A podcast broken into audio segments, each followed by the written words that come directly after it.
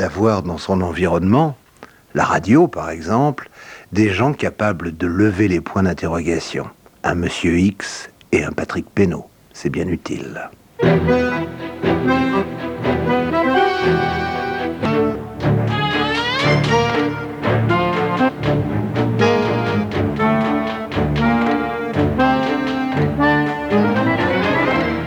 Le moment avait été judicieusement choisi.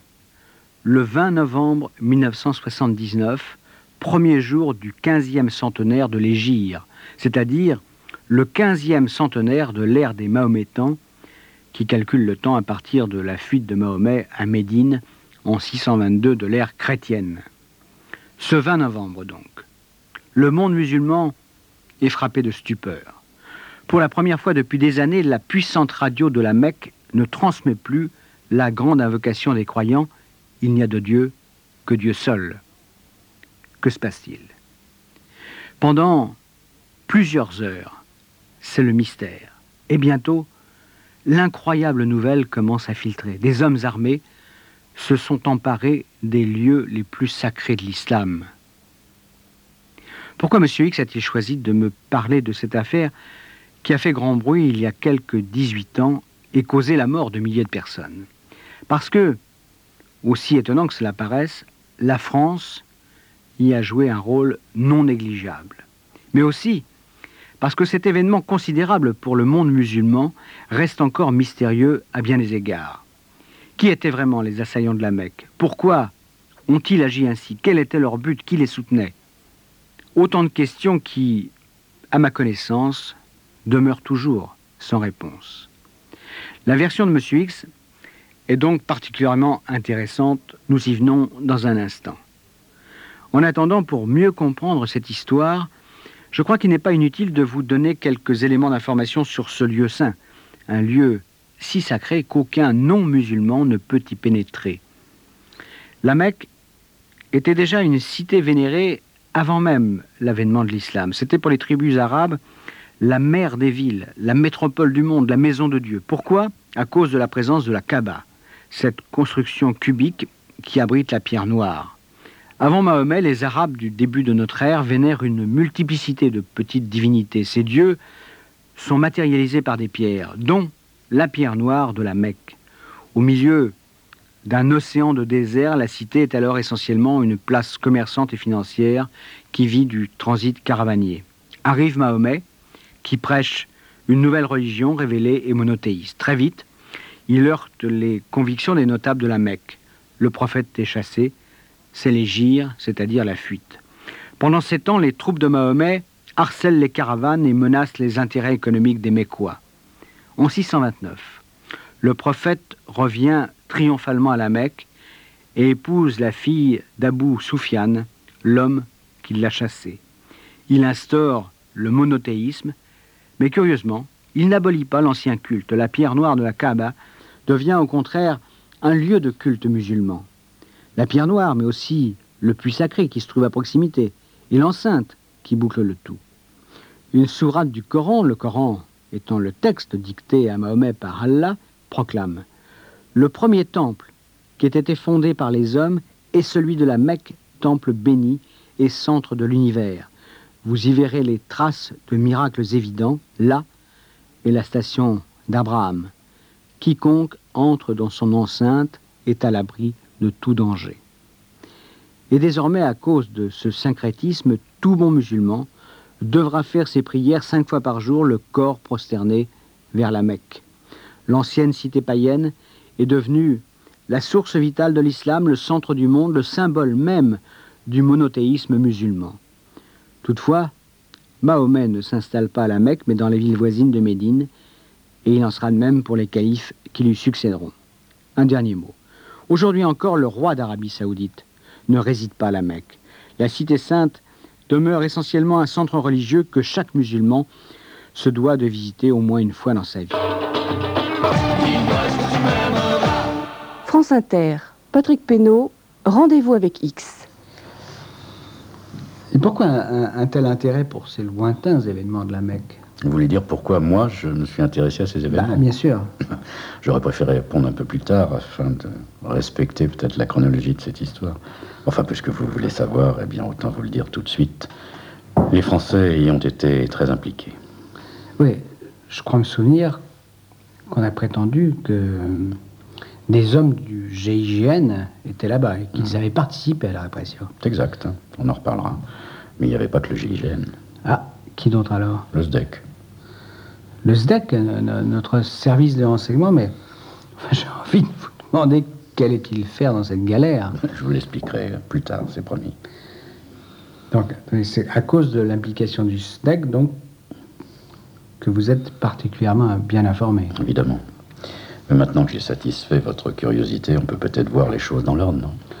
D'accord, je vous écoute. Tout commence à l'aube de ce 20 novembre 1979, qui est le premier jour du 15e siècle de l'Égir. Donc, un- j'imagine, un jour particulièrement important pour le monde musulman. Tout à fait. C'est aussi la fin du pèlerinage annuel de la Mecque. Mhm. La ville sainte qui, en temps normal, abrite environ 300 000 habitants. Elle vient d'être envahie par 2 millions de pèlerins, dont beaucoup sont encore présents. 2 millions, ça, c'est à peu près tous les ans. hein, 2 Oui, millions, oui, ouais. environ. Bon, les immenses villages de tentes sont toujours en place et la cité entière bouillonne. À noter, c'est important, qu'une forte délégation iranienne a fait le déplacement. Plusieurs dizaines de milliers de pèlerins ont défilé en brandissant le portrait de l'ayatollah Khomeini, Mais ça, ça a un rapport avec euh, ce qui va se passer à la Mecque? naturellement. Et je vous rappelle, enfin, vous savez mieux que moi, que Roménie vient, vient d'arriver au pouvoir, hein, Oui, cette en- année-là. C'est ça, en février. Et en quelques jours, la révolution islamiste a balayé le Shah et son régime. Déjà un peu partout dans le monde musulman, on commence à craindre la contagion. Puis il y a l'affaire de l'ambassade des États-Unis à Téhéran. Les otages américains. Oui. Ça s'est passé au début du mois de novembre, donc quelques jours avant l'insurrection de la Mecque. Des étudiants islamistes, qu'on appellera plus tard les gardiens de la Révolution, ont envahi l'ambassade et ont pris en otage ses occupants. Oui, mais là encore, il y a un rapport. On verra tout à l'heure. Mais revenons à la Mecque. Donc là-bas, c'est le petit matin. Des dizaines de milliers de pèlerins sont réunis dans la cour de la grande mosquée pour la première prière de la journée. L'imam conduit la prière face à la Kaaba, qui est située, comme vous le savez, au centre de la vaste esplanade. Donc jusque-là, euh, tout est normal. Oui. Mais dès que la prière est achevée, de nouveaux pèlerins arrivent. Ils sont habillés de blanc, comme les autres, et au milieu de cette foule, personne ne leur prête attention. Quelques instants plus tard, des camions pénètrent sur l'esplanade. Des pleureurs commencent à décharger des cercueils et les portent jusque dans la salle réservée aux cérémonies funèbres. Et là encore, rien de surprenant. Rien, non. Mais dès que les cercueils sont en place, le film s'accélère. Les pleureurs se débarrassent de leur djellaba blanche, ouvrent les cercueils et en sortent des armes, beaucoup d'armes. Au même moment, un des faux pèlerins s'empare du micro où officiait quelques minutes plus tôt l'imam de la grande mosquée. Et, et que dit-il à ce micro? Eh bien, il commence par quelques invocations à Allah, Normal. puis il attaque violemment le régime saoudien, injuste et corrompu, et invite les fidèles à le rejoindre. Et au même moment, la première fusillade retentit. Des gardes de la mosquée tombent sous les rafales de mitraillettes. Ça doit être la panique, là. Oui, on court dans tous les sens, on essaie de se protéger, on fuit. Les insurgés, eux, qui semblent parfaitement organisés, prennent position dans tous les endroits stratégiques. Est-ce qu'on a une idée du nombre des assaillants? Oh, les chiffres les plus fantaisistes ont circulé, mais à l'évidence, euh, au moins au début, ils sont plusieurs centaines. Là, Vous dites au début, c'est-à-dire qu'il y en a qui- quelques-uns qui vont quitter le- la mosquée avant la fin? Oui, des types qui disparaîtront mystérieusement au nez ou à la barbe des autorités. Justement, alors, vous parlez des autorités, euh, est-ce qu'elles ont été euh, vite alertées? Assez vite, oui. C'est l'imam lui-même qui leur a téléphoné. Alors, à partir du moment où elles sont alertées, que se passe-t-il? Écoutez, bon, je n'étais pas dans le secret des cabinets ministériels saoudiens, mais J'imagine. Mais Enfin, euh, c'est, je pense que c'est l'incrédulité qui l'a emporté d'abord. Il était quand même assez inimaginable que des croyants s'en prennent au lieu le plus sacré de l'islam, non? Ouais, alors, bon, continuons le, le récit ensuite. Ben, Ça a été la pagaille. La, la pagaille, euh, la pagaille pourquoi À l'intérieur, d'accord, mais à l'extérieur? Ben, parce que beaucoup de ministres et de responsables militaires étaient à l'étranger. Et que personne n'osait prendre une quelconque responsabilité. Donc, il a fallu au moins 24 heures avant qu'il se passe quelque chose. 24 heures pendant lesquelles euh, les assaillants ont dû s'organiser. Oui, bien sûr. Et 24 heures pendant lesquelles ils ont largement usé des haut-parleurs de la grande mosquée pour appeler toute la ville à la solidarité et à la révolte. D'ailleurs, certains pèlerins étaient restés sur place. Tu es resté euh, De leur propre volonté? Allez savoir. C'est vrai qu'on a parlé d'otages, mais il n'est pas du tout inimaginable de penser que ces fidèles sont restés dans le sanctuaire par sympathie, Mhm. simplement.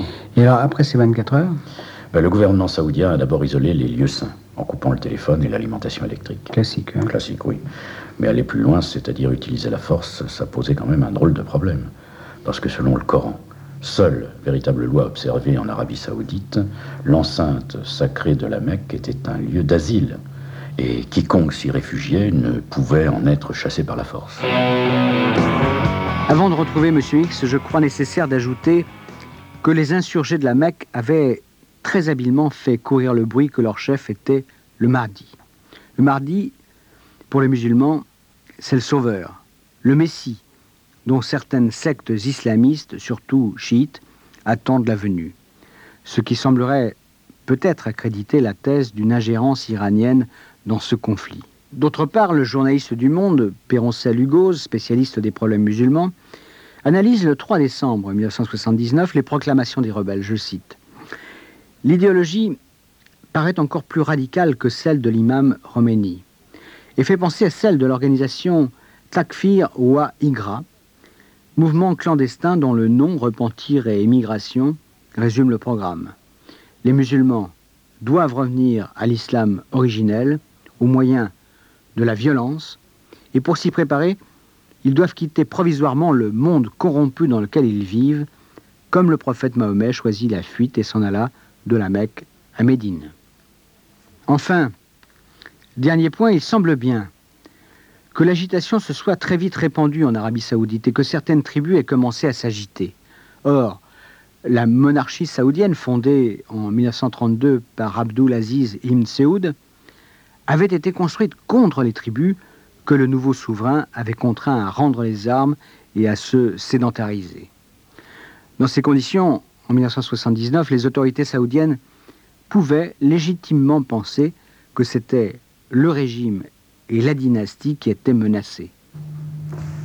Cette histoire de droit d'asile, ça posait donc un sérieux problème aux Saoudiens. Et comment ont-ils résolu cette difficulté? Ben, je vais vous le dire, mais dès le lendemain soir, c'est-à-dire plus de 36 heures après le début de l'occupation des lieux saints, les autorités ont quand même tenté quelque chose.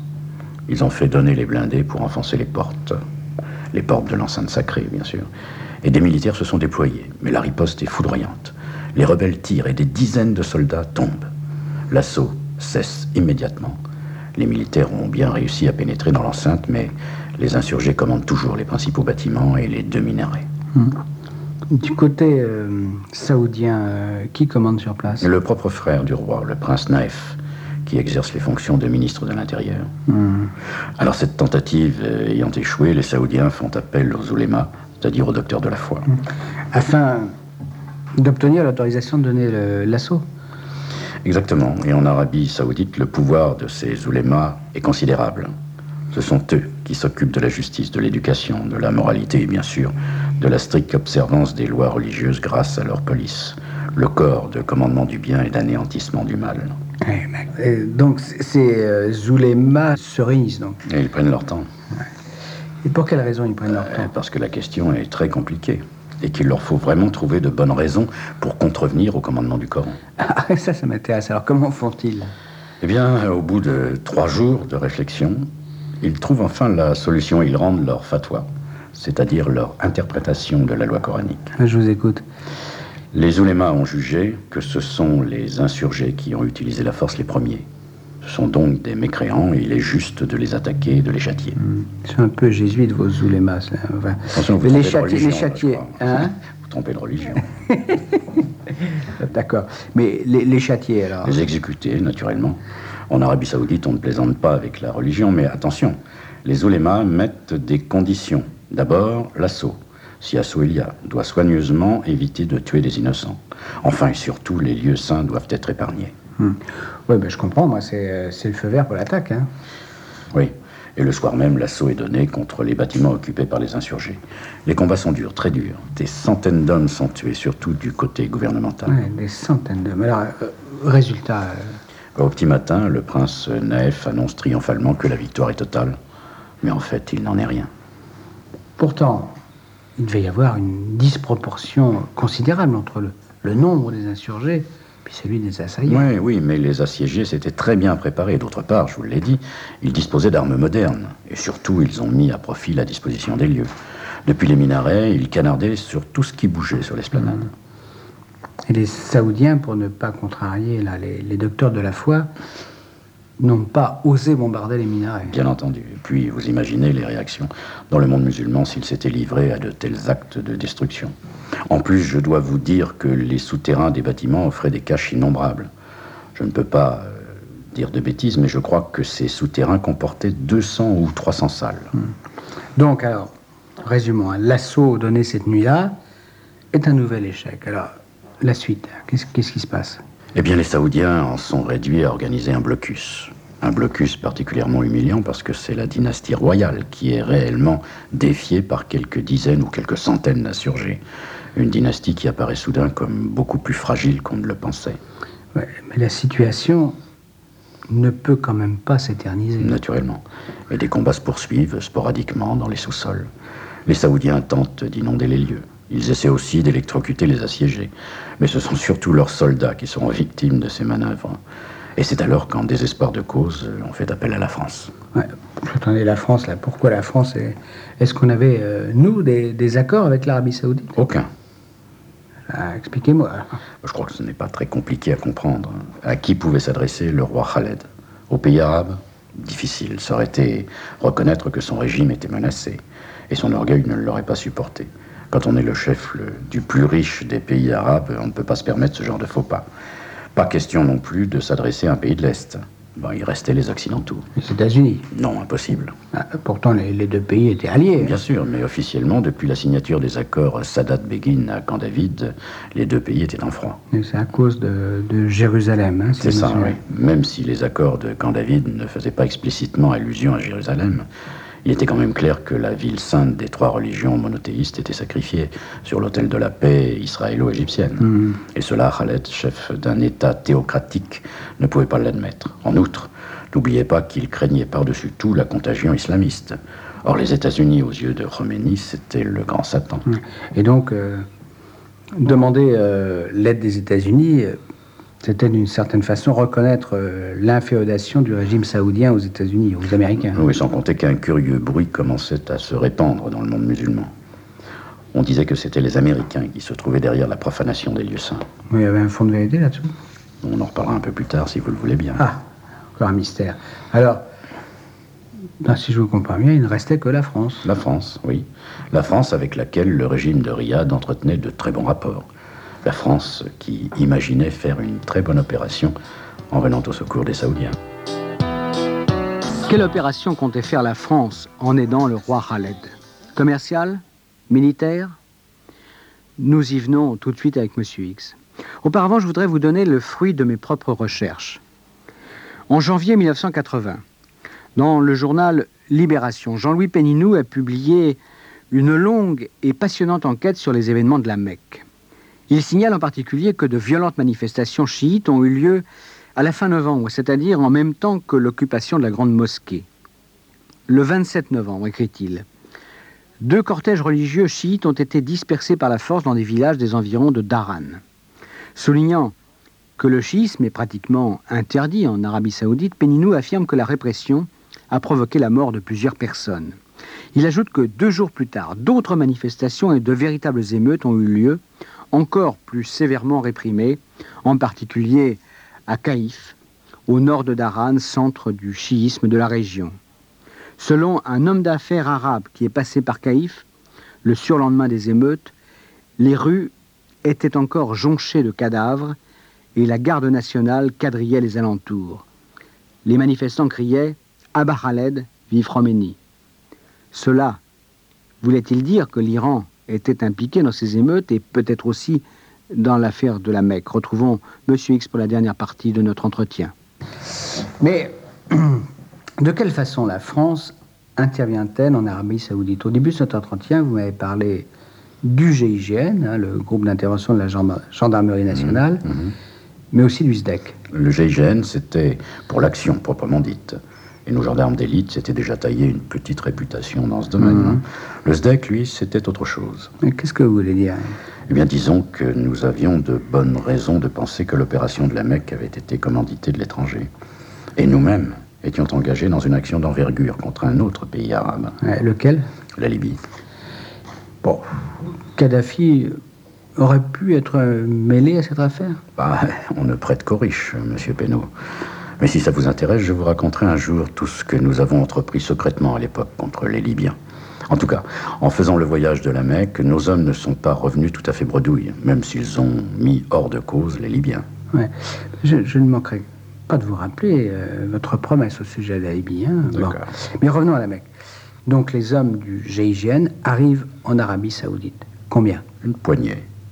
Pour réduire autant d'hommes armés, euh, vous avez dit qu'il y en avait peut-être euh, des centaines? Oui, mais n'oubliez pas que les gendarmes français ne pouvaient pas apparaître officiellement. Il était bien sûr hors de question que le gouvernement français reconnaisse qu'il avait envoyé des forces armées en Arabie Saoudite. Mais alors, ils, ils y sont allés comme quoi, ces gendarmes, comme euh, conseillers? Oui et non. Ce qui signifie? Eh bien, même si je ne peux pas en apporter formellement la preuve, je suis à peu près persuadé qu'ils ont mis la main à la pâte. Bah, ça, c'est encore un secret. D'accord, mais... Alors, maintenant, expliquez-moi vraiment comment ça s'est passé. D'après ce que j'ai pu savoir, le ministre français de la Défense, c'était Yvon Bourges, a convoqué le numéro 2 du GIGN, le capitaine Baril. Ah, Décidément, on le retrouve partout, celui-là. Oui, vous avez raison. C'est un vrai spécialiste des coups tordus, mais enfin passons. Donc Bourges convoque Baril et lui dit Vous partez immédiatement pour l'Arabie Saoudite. Il s'agit d'une prise d'otage. Les responsables sont des intégristes musulmans. Il faut donner un coup de main aux autorités locales. Baril, bien sûr, ne discute pas. Et il s'envole dans un petit jet du Glam en direction de Riyad avec trois hommes et quelques centaines de kilos de matériel. Pas grand-chose. hein. Non, mais après tout, d'après Bourges, il ne s'agissait que d'une prise d'otage. Alors, je, pense qu'en arrivant, euh, Baril a dû déchanter. hein. Exact, d'autant qu'il s'est aperçu très vite que la capitale saoudienne vivait dans un état proche de la panique. Et quand il a atterri près de la Mecque, ça a été pire. Ouais, Expliquez-moi ça. Il a constaté une désorganisation totale. Et surtout, il a observé que la garde nationale saoudienne, qui avait été engagée contre les insurgés, avait déjà subi des pertes considérables. Mille hommes, vous entendez bien? Mille hommes étaient déjà tombés et les assiégés tenaient toujours bon. Un vrai carnage. Alors, euh, Baril Superman? Baril effaré, vous voulez dire. On était loin, mais vraiment très loin de la prise d'otage dont on lui avait parlé. Les hommes qui tenaient les lieux saints étaient des adversaires coriaces qu'il fallait attaquer avec des moyens originaux, ce que le GIGN utilise dans ce genre d'affaires. Justement, vous avez dit qu'il était parti avec seulement euh, quelques centaines de kilos de matériel. C'est juste, hein. alors il a appelé Paris et réclamé ce qu'il lui fallait. Quoi, par exemple? Des centaines de masques à gaz, des gaz incapacitants, des instruments de détection, des lunettes de visée nocturne, et puis des explosifs, des armes. Ah, Tout un arsenal. hein. Oui. Et à Paris, quand on a reçu cette demande, ça a grincé. Parce que c'était euh, trop. Bien évidemment. Ça voulait dire vider une partie des magasins militaires, et c'est Giscard en personne qui a tranché, qui a décidé d'envoyer tout le matériel demandé par Baril, contre l'avis bien sûr du ministre de la Défense. Ce qui veut bien dire que l'affaire était importante. Ce qui, en tout cas, ça, ça signifie, hein, encore une fois, que euh, l'engagement français allait bien au-delà d'une simple assistance technique. Ça hein. me paraît clair. Donc ce matériel conséquent a été envoyé en Arabie Saoudite. Une caravelle a effectué la livraison. Et sur place, Baril prend aussitôt les choses en main. C- Ça veut dire que, que c'est lui qui prend personnellement le commandement des opérations? C'est bien ce que je voulais dire. Non. Il a donc la totale confiance des Saoudiens. Oui. Et très vite, il organise les assaillants, distribue armes et gaz de combat et met au point un plan d'attaque. En trois heures, l'affaire est réglée. Trois heures seulement? Je sais, ça paraît incroyable, mais Paris n'avait pas lésiné sur le matériel. Et puis les soldats saoudiens, de leur côté, n'ont pas économisé les bouteilles de gaz, ils ont tout vidé. Tout. Et combien de morts? Oh, je suis incapable de vous donner un chiffre précis, mais sachez seulement que l'affaire de la Mecque, depuis le début de l'insurrection jusqu'à l'assaut final deux semaines plus tard, a fait des milliers de morts, peut-être plus de dix mille. Et la France a donc une part de responsabilité dans ce massacre. Incontestablement, sans compter que vous imaginez sans peine le sort des hommes qui ont été pris vivants. On leur a rapidement coupé la tête sans autre forme de procès. Donc il fallait que, que la France ait, ait- ait des intérêts puissants dans cette affaire. À l'évidence, croyez-vous que ce soit un hasard si très peu de temps après les événements de la Mecque, l'Arabie saoudite a signé de fructueux contrats avec nous? Des achats d'armes, j'imagine. Vous avez raison. Au fond, si l'on regarde les choses cyniquement, Baril, plus qu'un mercenaire sophistiqué, avait été un remarquable représentant de commerce.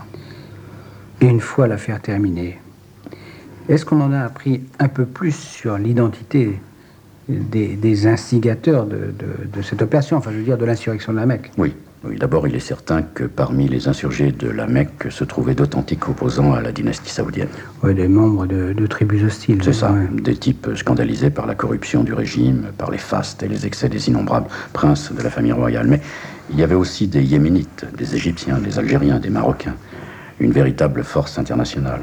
Et ça, ça prouvait que l'affaire dépassait largement le cadre saoudien. Et, et ça voulait dire quoi, à votre avis? Ça signifiait euh, tout simplement une préparation sérieuse, des moyens importants, de l'argent.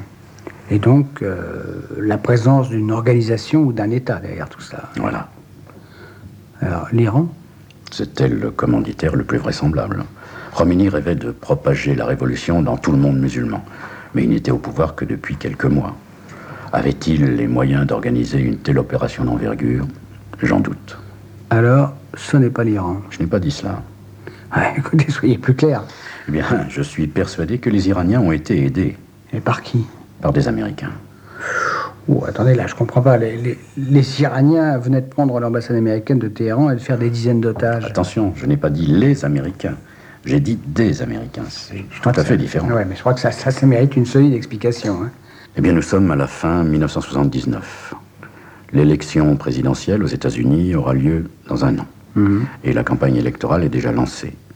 Cette histoire des otages américains de Téhéran, c'est une épine dont aimerait se débarrasser au plus tôt le président en titre et futur candidat à sa propre succession, Jimmy Carter. Mhm. Mais ses adversaires républicains ont compris très vite le parti qu'ils pourraient tirer d'une telle affaire. donc Reagan.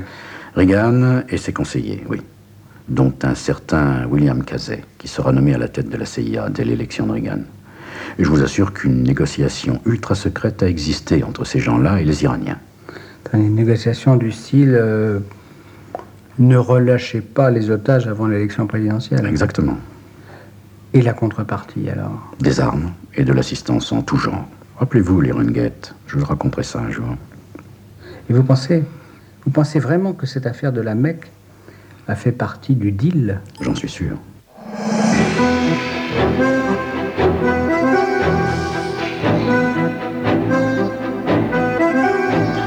Monsieur X n'a pas pu, ou pas voulu, m'en dire plus. Difficile d'infirmer ou de confirmer cette thèse. Je peux quand même citer un livre récent, L'œil de Washington, paru chez Albin Michel.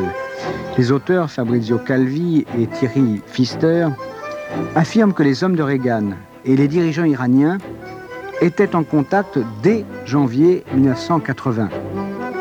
Pourquoi ces contacts n'auraient-ils pas eu lieu un mois et demi plus tôt?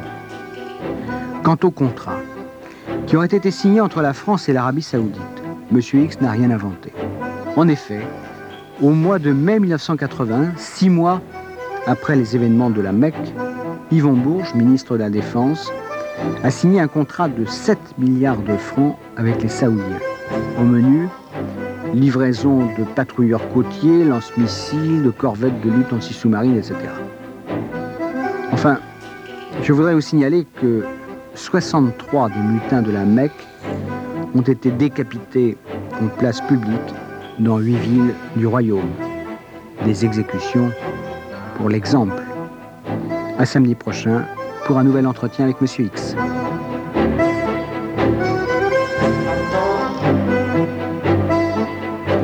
À samedi prochain, Patrick Pénaud,